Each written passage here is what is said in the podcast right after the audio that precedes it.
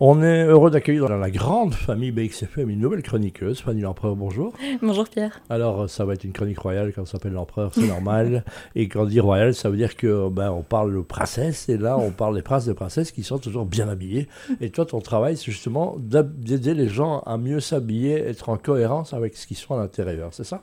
Exactement. Je suis consultante en image. Donc l'idée, c'est de trouver le style qui reflète qui on est. Voilà, l'image est importante, mais il faut que ce soit cohérent. Et euh, de toute façon, euh, votre cœur, le non-verbal parle aussi, donc tout ça doit être aligné hein, quelque part. Bien sûr, bien sûr. L'image personnelle, c'est bah, justement son apparence, son style et tout ce qu'on dégage, donc tout le langage non-verbal. Voilà, l'apparence, hein, je rappelle que certains, ils laisseraient le prix euh, du, veston sur, leur veston, hein, c'est toujours un peu, il y, en, a qui sont comme ça, on les connaît. Et puis, bah, l'élégance, elle est parfois simple. Il y a des gens qui sont superbement habillés avec un t-shirt à pieds nus, un jeans déchiré. Et d'autres, on peut leur mettre tous les costumes Armani du monde, ça ressemble toujours à rien, c'est ça C'est vrai, c'est vrai. L'essentiel, c'est surtout de refléter bah, sa personnalité, ses valeurs, qui on est, ce qu'on prône. Et quand il y a un décalage, bah, ça marche pas. Voilà, et quand on est vraiment nu, alors là, il n'y a plus de problème d'habillage. Euh, on va parler de personnalité. Hein. Tu, vas citer deux exemples que tu trouves à mettre en exergue.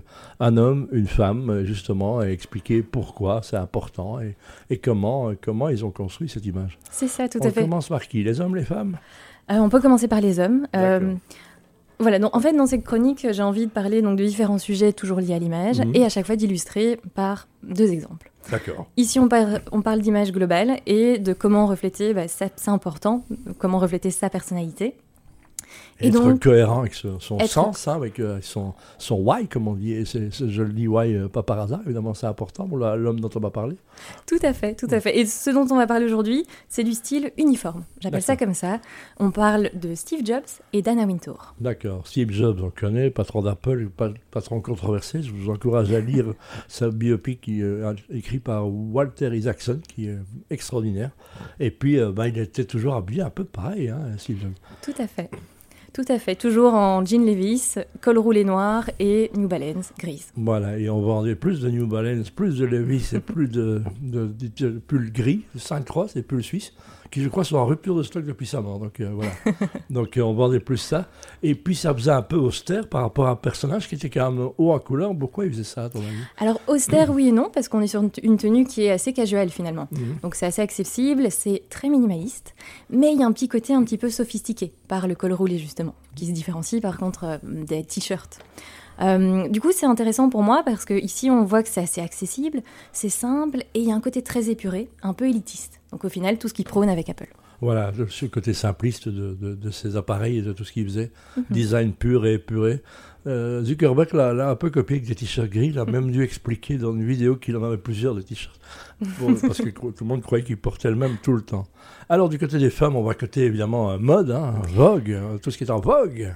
Exactement, on va parler d'Anna Wintour, donc rédactrice en chef du Vogue américain depuis 35 ans. Mhm. Anna Wintour, on la reconnaît toujours avec une petite coupe au carré, une grosse frange et des grosses lunettes noires. En termes de style, elle a toujours un tailleur jupe ou une jupe très longue, midi et le petit tweed euh, Chanel évidemment qu'on connaît bien. Donc c'est un style qui est très sophistiqué, une allure qui peut être autant moderne qu'intemporelle, c'est vraiment euh, son truc à elle, un peu original aussi.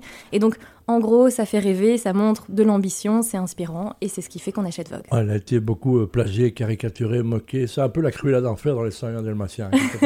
oui, bah, c'est le diable, c'est bien Prada. Voilà, donc c'est ça. Donc, euh, et bon, on, la reconnaît tout de suite et c'est un peu sa volonté. Hein. Tout à fait. Donc, de nouveau, style uniforme. Voilà, donc Jobs et Vogue, voilà, c'est comme ça. On découvrira comme ça régulièrement. Il y a des personnages qu'on connaît, qu'on aime bien ou pas, mais on expliquera pourquoi ils sont habillés comme ça. Merci, Fanny. Merci beaucoup, Pierre.